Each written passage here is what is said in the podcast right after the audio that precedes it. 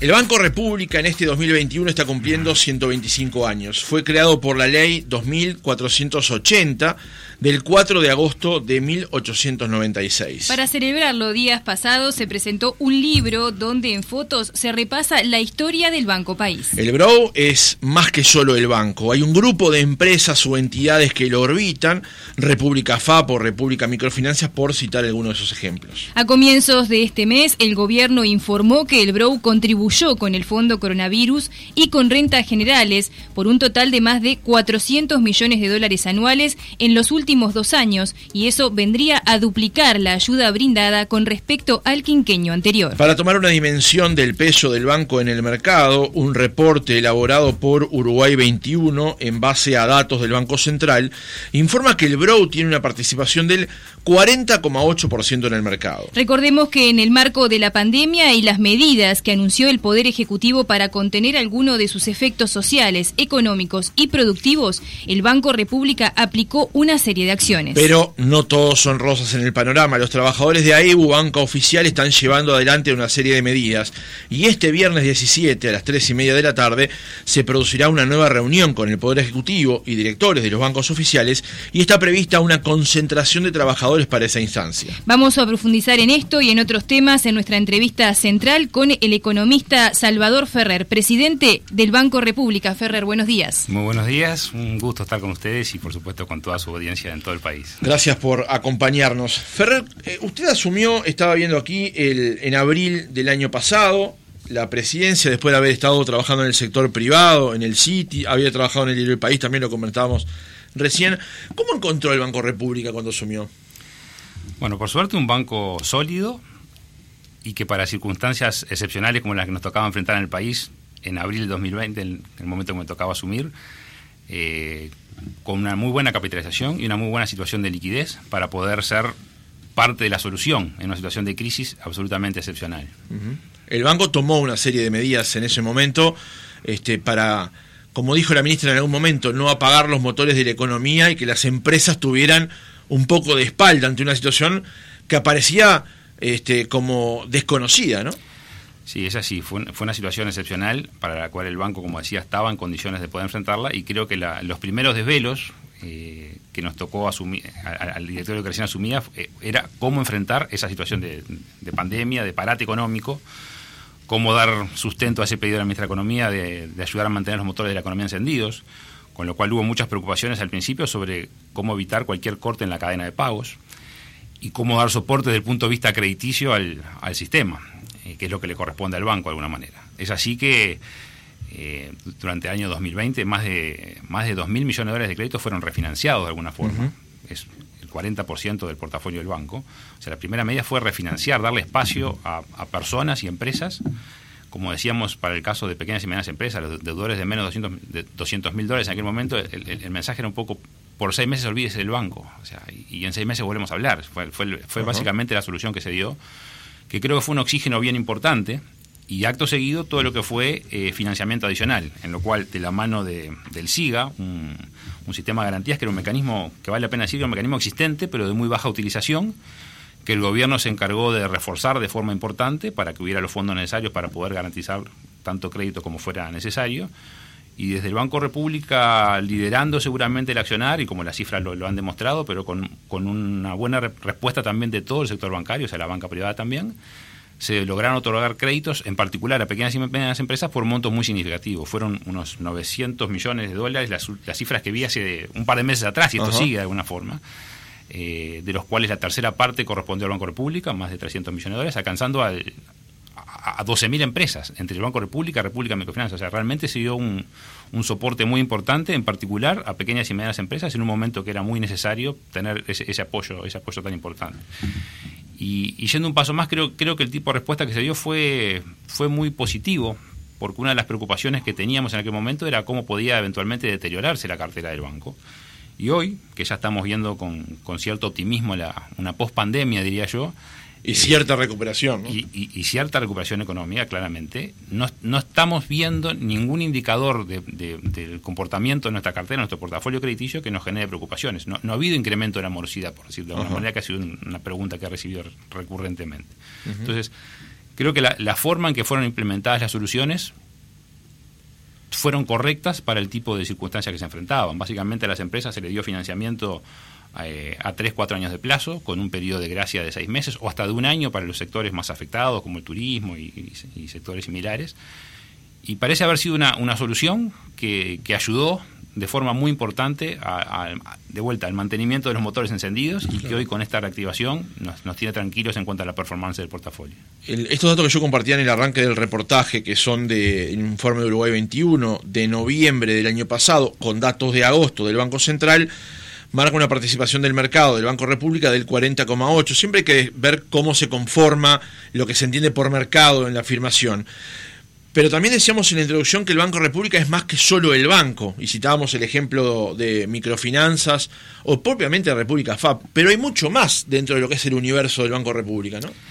Sí, a ver, son, son varias cosas en, en, en, la pregunta o el planteo. De alguna forma, el, respecto a las cifras, nada que discutir. Yo creo que hay una, una, una creencia generalizada de alguna forma que el Banco República es el 50% del mercado, y siempre digo que es importante cómo lo midamos. O sea, ese 40,8 que mencionabas, no sé exactamente cuál es la referencia, pero seguramente sea correcta, preparada por Uruguay 21. Pero cuando uno mira por el lado pasivo del balance del banco, o sea, por el lado de los depósitos o por el lado del, del capital del banco, el banco es el 50%, básicamente, en número redondo, que es, la, es lo que se entiende normalmente. Ahora, cuando vamos al lado activo, las líneas activas de, de, del banco, y ahí podemos hablar de lo que es el negocio de empresas o corporativo, el negocio de banca personas, tenemos cifras que no nos tienen satisfechos y que creemos que tenemos que tener una, una mejor participación de mercado. A ver, ¿cómo es? Y bueno, cuando vamos al, al, al, negocio corporativo, el negocio de empresas, la participación del banco está en el entorno del 25%, no es ese 50% que entendemos que, que, podría llegar a ser. Y, y, a nivel del negocio de personas, sí quizás tenemos un, un un, una presencia de mercado más significativa, más cercana al 40%, de la mano de, del crédito social, que como he dicho más de una oportunidad, creo que es el mejor producto de crédito al consumo que existe en la plaza, pero así todo, estoy, estoy convencido que tenemos una oportunidad de crecimiento adicional. Entonces, parte de los objetivos que hemos trazado de forma estratégica y que ahora sí, empezando a dejar un poco atrás la pandemia, podemos reenfocarnos, pasan de alguna forma por, por esa mayor presencia del banco, ese mayor dinamismo, eh, es, ese banco comercialmente más activo que pretendemos. Es un banco que, como decías, es mucho más que, un banco comercial, también tiene un rol muy importante como banco de desarrollo, ha sido parte importante de lo que nos ha ocupado en, en, pandemia y nos va a seguir ocupando hacia adelante porque es parte del mandato institucional del banco. Pero desde el punto de vista comercial estamos convencidos que hay oportunidad de crecimiento y, y desarrollo del negocio para al fin del día dar un, un, un mejor, una mejor performance al rol claro. esperado del Banco República. Pero planteaba lo que integra el universo del Banco República. Mencionaba... Finanzas, la FAB, la fundación, por ejemplo, porque también el banco cumple un rol cultural también, ¿no? Sí, las, las, entidades iniciativas son, como decías, este, República FAB, bueno, la empresa líder del mercado de forma indiscutida y, y de hace mucho tiempo. República FISA, que comenzó siendo una entidad con un foco básicamente de recuperación de carteras y ha transformado su rol en ser un instrumentador de, soluciones financieras, básicamente de la mano de, de, fideicomisos, ha dado soluciones al sector privado, al sector público de forma reiterada y es un, un, muy importante generador de, de, soluciones y de negocios para, para el banco. Y República Microfinanzas, que es un, como yo digo, un, un brazo operativo más del Banco República para enfocarse en un sector eh, bueno, como, la palabra lo dice, de microfinanzas, un sector quizás este, más informal por definición, en el cual se necesita trabajar de una manera distinta y el banco tiene una presencia muy importante y presencia en todo el país que en pandemia duplicó el tamaño de su portafolio, o sea, realmente tuvo un rol importante, con lo cual estamos muy satisfechos con, con el tipo de trabajo que se viene haciendo. Y la fundación a la cual referías es, es el, lo que utilizamos para cumplir un poco todo lo que es el, la responsabilidad social empresarial del banco. Eh, el libro que mencionabas al principio lo, lo, marcamos de la Fundación, ese trabajo, por ejemplo, que es, la verdad que es un trabajo que nos tiene muy contentos, un, gran trabajo que hizo Leo Barizoni, eh, que de alguna forma pretendía rescatar en imágenes lo que es el patrimonio histórico, arquitectónico, cultural, social, económico del Banco de la República, con, con la presencia en, en, en, todo el país, en 19 departamentos, 130 sucursales, un, un caso muy especial, ¿no? Este rol del Banco País.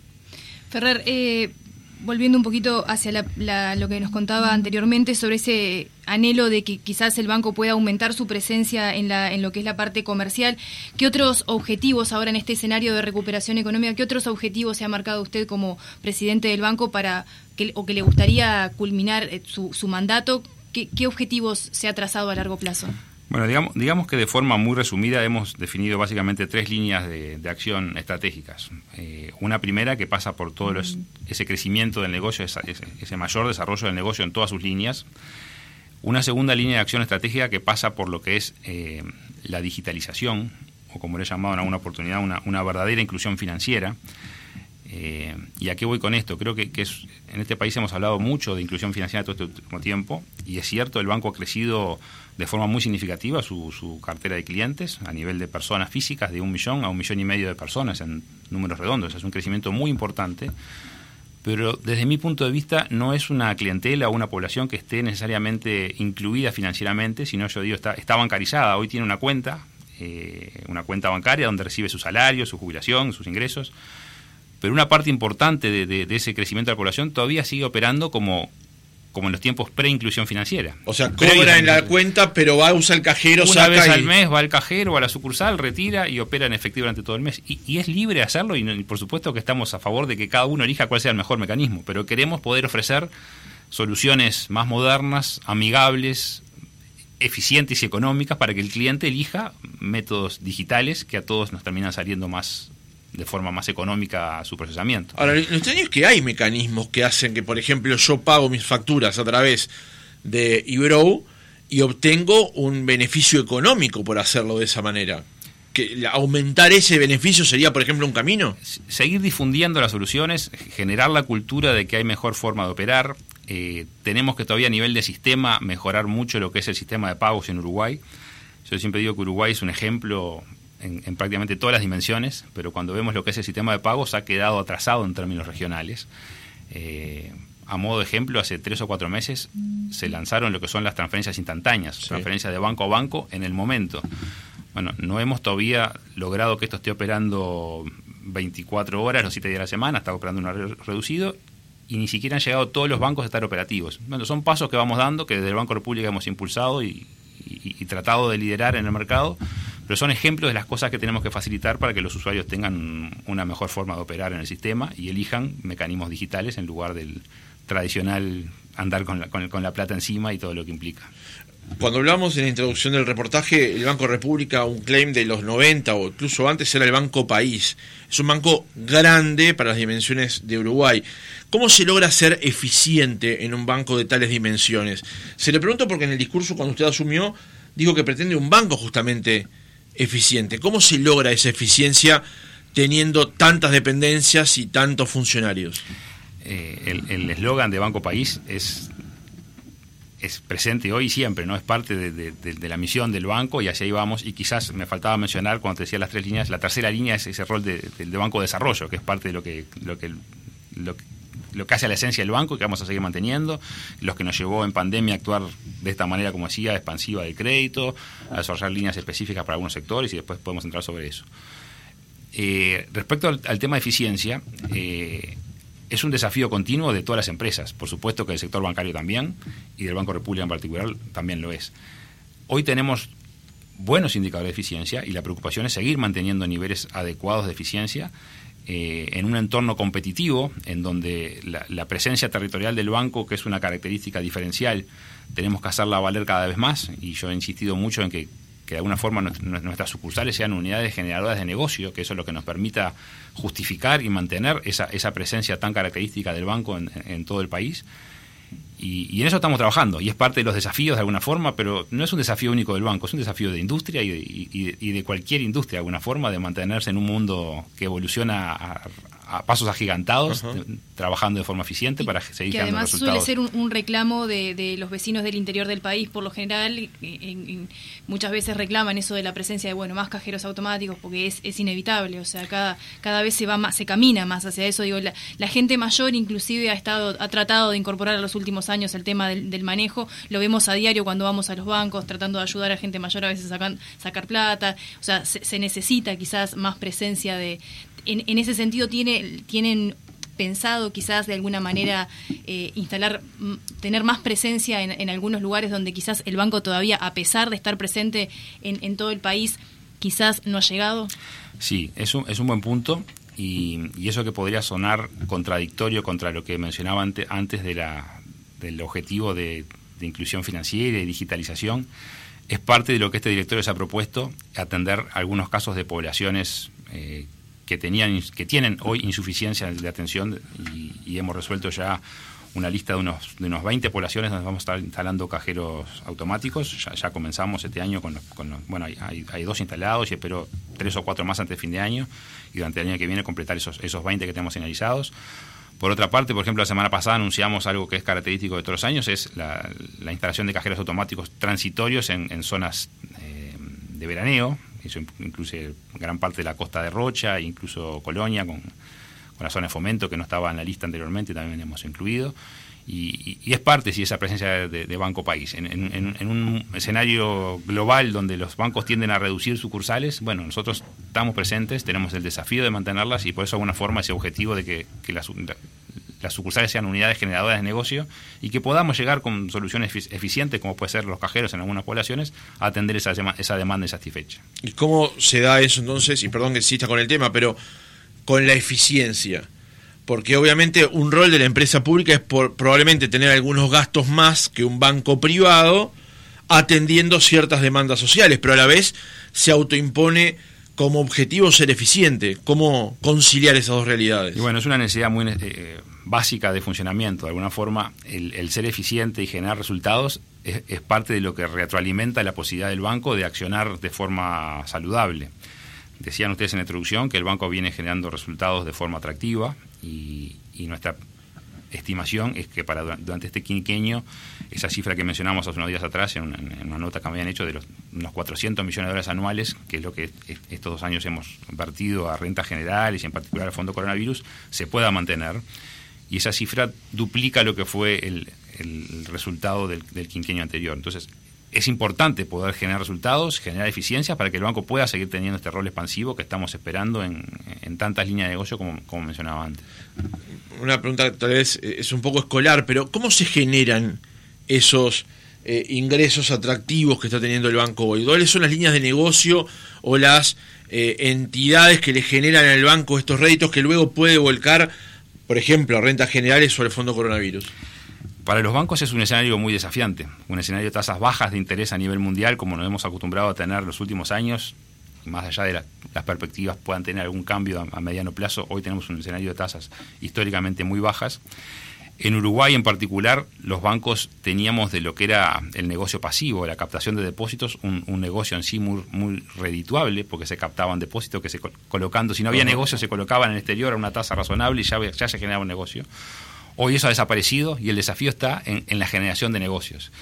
Eh, por eso mi visión de que el banco debe crecer en la generación de negocios. Y, ahí apuntamos a todos los sectores. Eh, cuando hablaba de, negocio a nivel corporativo, empresarial, al negocio de personas, en todas las áreas tenemos oportunidad de crecimiento. Para ir, como decíamos, al, área de, crédito al consumo, eh, y donde el banco tiene de por sí una muy buena participación de mercado, estamos convencidos que hay oportunidades de ir a más y, ser un soporte más importante en toda esta discusión incluso que hay respecto al crédito al consumo y los niveles de tasa. El banco tiene las tasas más bajas del mercado y lo que tenemos es el desafío de llegar a más, a más clientes de alguna forma.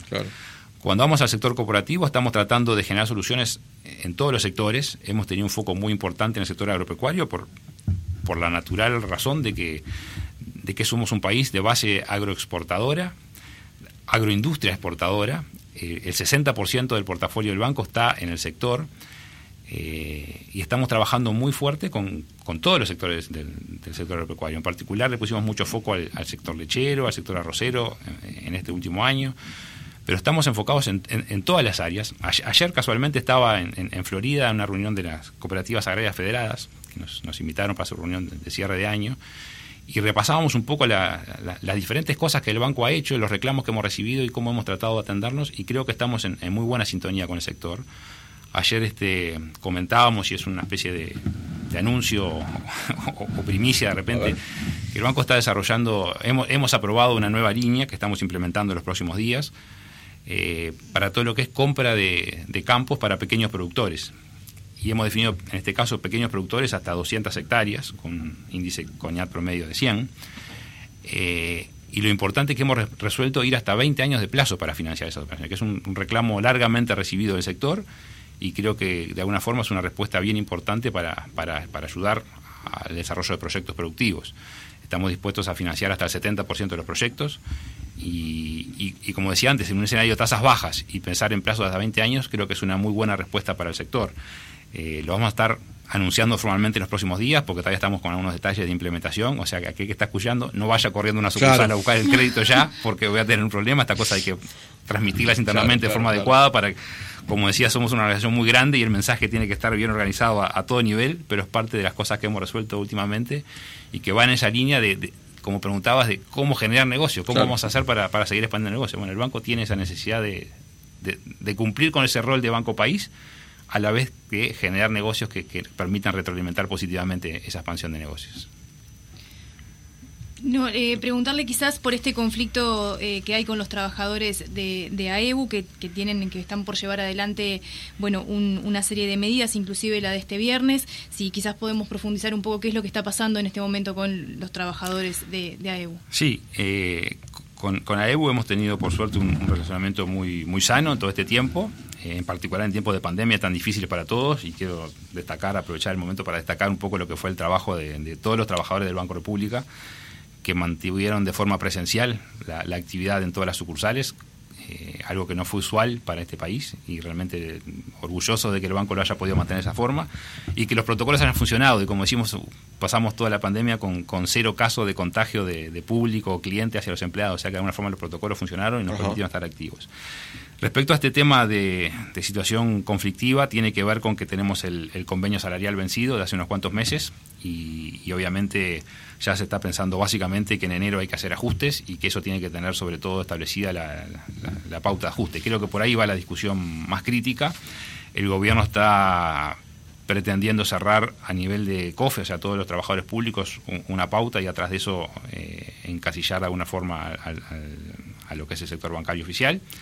Y estamos en esas, en esas conversaciones, o sea, es una defensa legítima de los trabajadores por, por sus posiciones y, de alguna forma de, del gobierno y del sector por también este, mantener la eficiencia necesaria y los ajustes que sean necesarios hacer para, para poder seguir generando buenos resultados. O sea, creo que con, con diálogo vamos a llegar a, buenas soluciones. le, pregunto cuántos eh, funcionarios tiene hoy el Banco República. Y le hago esta pregunta porque uno de los temas que se ha planteado recurrentemente es el tema de las vacantes o las bajas que se generan por jubilación, fallecimiento o el motivo que sea. ¿Cómo es la realidad hoy dentro del Banco República? Muy, buen punto. El banco tiene hoy una población aproximada de 3.500 trabajadores. Eh, eso implica una baja en los últimos 3-4 años de, de, algo más de 500 personas, cerca de 600 personas y tiene que ver también con esos niveles de eficiencia que mencionábamos antes. Es cierto que hasta el año pasado eh, el gobierno había definido muy claramente esa política de forma general de ingresos de, de uno cada tres egresos. Eh, nosotros hemos acordado en este presupuesto para el, para el 2022 básicamente el mantenimiento a nivel general del banco de, las posiciones, porque entendemos que hemos llegado a un, punto razonable de equilibrio. Eh, estamos ingresando ahora creo que ya no va a llegar ante fin de año, pero seguramente va a ser los primeros días del 2022, después de un largo proceso de selección, algo más de 200 personas. Eh, recordarán que hace unos meses atrás el banco hizo un llamado que generó multitudinarias eh, participaciones, más de 80.000 personas inscritas y van a terminar ingresando 200 este, funcionarios que nos tiene muy contentos, muy entusiasmados de recibir y modernizar el talento del banco. Vamos a estar ingresando muy buen talento por lo que ha sido el proceso de, selección. Y, es un desafío para el banco porque el, banco tiene una población relativamente envejecida, digamos. Eh, tanto es así que desde que asumimos en el banco parte de la preocupación que se nos transmitía de, la gerencia de, de, gestión humana en particular era que básicamente el 40% de la población se jubilaba en estos cinco años. Lo que para cualquier empresa, ya no es un problema no corpóreo, para cualquier empresa tener que reemplazar el 40% de su plantilla en cinco años es un, es un desafío bien importante. Bueno, más cuando se van los que tienen más conocimientos, más este eh, tiempo aplicado a la empresa, este, más capacitados también. Tal cual, tal cual. es, parte del desafío de gestión que tenemos de alguna forma en este periodo. Por eso ese entusiasmo de poder ingresar, como decíamos, este talento joven y con, con, con muy buenas capacidades, porque es parte de lo que el banco necesita de poder eh, modernizar su plantilla de trabajo y, reincorporar nuevo talento. Ahora, eh, una reflexión más que una pregunta. Son 3.500 hoy los trabajadores que están vinculados al banco. En el último tiempo ha perdido en el entorno de 500 a 600. Pero, ¿cómo se, eh, ¿cómo se enmarca esto cuando hoy un banco o los servicios que presta un banco los puede dar un cajero en la puerta de un supermercado sin la necesidad de la presencia de una persona?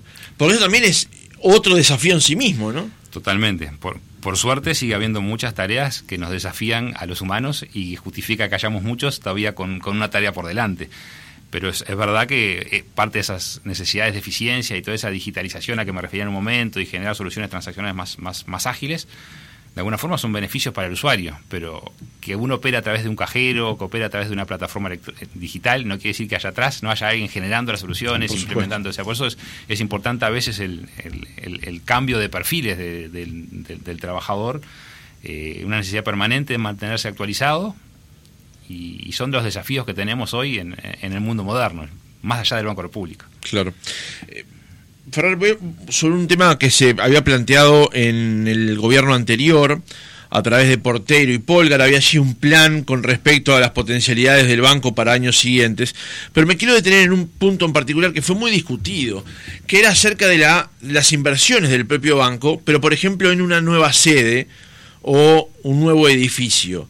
Partiendo de la base de que el Banco República tiene una sede preciosa, que es patrimonio además, y que por suerte se, se abrió y eh, para el Día del Patrimonio y se puede recorrer, pero estaba la posibilidad de que el banco genere nueva infraestructura para sí, por ejemplo, un nuevo edificio, por ejemplo, en el espacio que está por detrás de la sede central. No, ese fue un proyecto, sí, del cual escuché por la prensa en su momento y que he podido ver algunos detalles después. Eh, hoy no está eso, no es, parte del proyecto, el banco hoy tiene resuelta la capacidad de iricia, obviamente en muchos aspectos nos gustaría modernizar algunas de nuestras instalaciones, pero tenemos, digamos, que resuelto y hay otras, otras prioridades. Pero el, presupuesto hoy no está destinado para eso que quisiera hacer eventualmente. No, no, no, no está destinado para eso. Sí tenemos una preocupación respecto a esa plaza que hoy funciona como estacionamiento atrás del banco y a tener, como yo digo, el hall del banco vacío, que el haberlo abierto hace días atrás para la cena con la unión de, con, hicimos con la unión de exportadores para reconocer el esfuerzo de los exportadores o, la semana pasada para el Museos en la Noche y, la verdad que realmente luce ese hall de forma espectacular nos tiene con algunas ideas al respecto de, poder darle a eso para, para beneficio de todos los uruguayos un, mejor uso. Pero no hay ningún proyecto edilicio o similar como se pudo pensar en algún momento. Sí hay algunas ideas a trabajar para ver cómo hacer un mejor uso de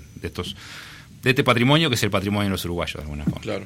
Sí, justamente Ferrer yo le iba, a consultar sobre ese evento que hubo y esa alianza que hay con la Unión de Exportadores y bueno, y este esfuerzo que hace el banco también por premiar y hacer un, como un reconocimiento al esfuerzo exportador. Eh, quizás nos puede contar un poco cómo, cómo, se, cómo se gestó esto con la Unión de Exportadores y qué es lo que el banco en realidad premia con, con, esto que entregan. Perfecto. Es una alianza de largo plazo con, la Unión de Exportadores para soporte de, de un sector muy importante de la economía nacional, como es todo el sector exportador. Eh, en la cual venimos trabajando de forma mancomunada con la Unión de Exportadores y, no sabría decirte en este momento de hace cuántos años premiando y reconociendo eh, el esfuerzo exportador. Eh, lo, que se premia de alguna forma es a los mayores exportadores en cada uno de los, de los principales rubros, en los, 20 principales rubros de nuestra economía. hay reconocimientos para los exportadores de zona franca que se consideran por separado de las exportaciones.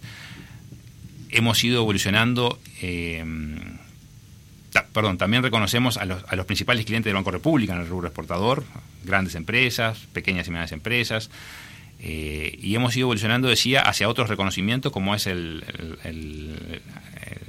todo lo que tiene que ver con, el cuidado medioambiental, el reconocimiento al, exportador verde, eh, exportaciones de servicio, que son parte cada vez más relevantes del flujo exportador de Uruguay, y este año incorporamos también lo que son aquellas empresas que han abordado también las perspectivas de género en su, en su política exportadora.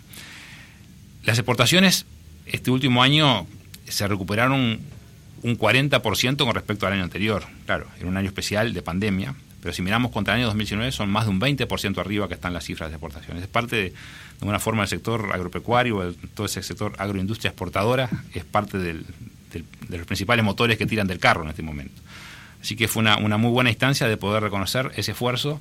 Eh, de la mano de lo que, el gobierno de Uruguay viene haciendo de alguna forma en todo lo que es la apertura comercial, buscar nosotros somos un país pequeño.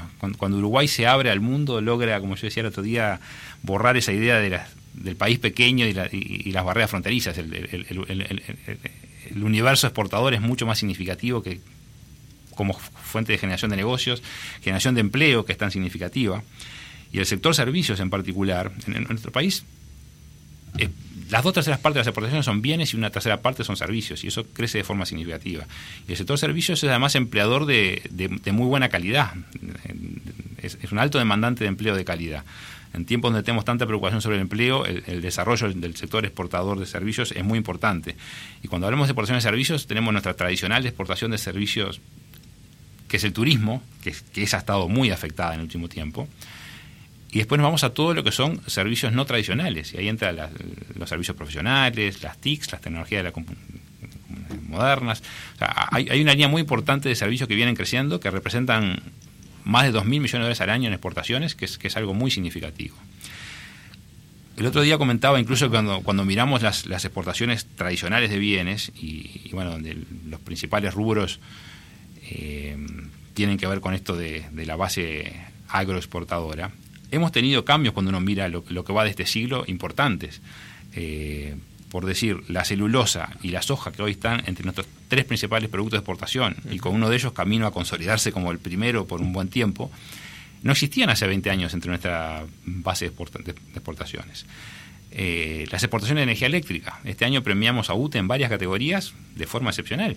UTE o el país, Uruguay se ha transformado de ser un importador neto de, energía a ser un exportador neto. Eh, y además cambiando su matriz y demás, ¿no? De la mano del, cambio de la matriz energética ha permitido ese, cambio muy significativo.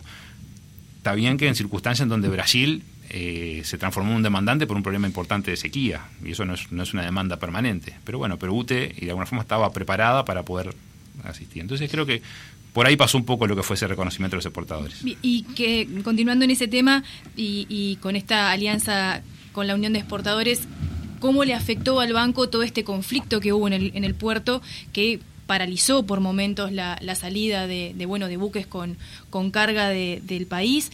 ¿Cómo, ¿Cómo observa usted o qué impacto tuvo eso sobre el banco? Bueno, si se puede cuantificar o, han tenido el banco quizás sea un afectado muy menor en todo esto. El gran afectado es el sector exportador y el país en definitiva, porque como decimos, un país que depende tanto de, su industria exportadora, eh, tener paralizar los servicios portuarios es un gran daño para el país. El banco, pues, sí, seguro perdió algo de comisiones en ese periodo, pero e, e, es, de poca relevancia para lo que es el impacto que, que, como país recibimos de, ese conflicto. Por suerte, esperemos que haya quedado atrás. Ferrer, en el cierre del reportaje nos ha dado una primicia con respecto a este nuevo plan o programa que va a llevar adelante el banco. Estamos en fechas donde, por ejemplo, el Banco República se transforma en un actor más relevante de lo habitual con respecto al préstamo social. Sí. Eh, pero le quiero hacer una pregunta ya más a largo plazo, y usted lo manejaba en alguna de las respuestas, que es las perspectivas del banco de aquí para adelante. Porque plantearse mantener esos aportes que ha hecho el Banco República, rentas generales, en esas sumas, es un desafío importante. Y le quedan tres años más de gestión, por lo menos. ¿Qué se plantea de aquí para adelante? Bueno, como decía, esas, tres líneas de acción creo que son las que pretendemos que guíen un poco el accionar del directorio y del banco en este tiempo. Y sí tenemos un desafío, y básicamente desafío de crecimiento de negocio. Yo creo que Uruguay es una economía que, que tiene espacio para, para crecimiento del crédito en particular. Cuando uno mira y hace comparaciones regionales y uno mira el, dato de lo que es el crédito al PBI, en Uruguay ha estado siempre entre el 25 y 30%, nunca se ha despegado mucho más de eso. Hay un espacio muy significativo de crecimiento del crédito a nivel empresarial y, de la mano de eso ayudar al desarrollo económico, que es parte de, la esencia del Banco de la República. Bueno, desde el banco estamos preparados para eso, hemos tratado de dar señales hemos sido en, un mercado, como decía antes, de, tasas bajas, incluso agresivos en, baja de tasas. Eh, cosa que no es fácil, como decía, para los bancos hoy el negocio está complicado en este negocio, en este mundo de tasas bajas, pero del banco hemos sido relativamente agresivos en señalizar que queremos ayudar al desarrollo económico y, el desarrollo del crédito por, ese por ese camino. Por supuesto que hay competencia y la competencia nos, nos, ha seguido, no es que por bajar las tasas estemos ganando todos los negocios, tenemos que redoblar los esfuerzos para poder mantenernos generando negocios. Pero de alguna forma en ese rol de banco país, que va más allá del resultado del día a día, estamos contribuyendo sin duda en esa línea, incluso con esto de, de, la baja de tasas. El desafío sigue, pero tenemos eh, mucho optimismo de, que el banco está preparado para poder ser un soporte muy importante para el desarrollo económico. Y ahora sí, en el cierre, ¿cómo ha sido la composición del directorio? ¿Cómo, cómo es el trabajo del directorio que además confluyen desde distintas vertientes en la empresa? Bueno, la conformación del directorio es una decisión política de alguna forma y hemos funcionado, por suerte, con muy buena coherencia. Eh, básicamente operando con unanimidad. Ha habido pocos casos en los cuales no haya habido unanimidad en la toma de decisiones. Y creo que eso, habla bien de, para empezar, de los miembros del directorio y, de, la, y, de la visión política incluso sobre, sobre el banco como institución y el rol que el banco debe cumplir en el país, que va mucho más allá de, los aconteceres políticos o del gobierno de turno. Salvador Ferrer, presidente del Banco República, economista, muchas gracias por haber estado con nosotros otra mañana. un gusto, un saludo para toda la audiencia y a mantener este optimismo que estamos teniendo post pandemia de cara al 2022.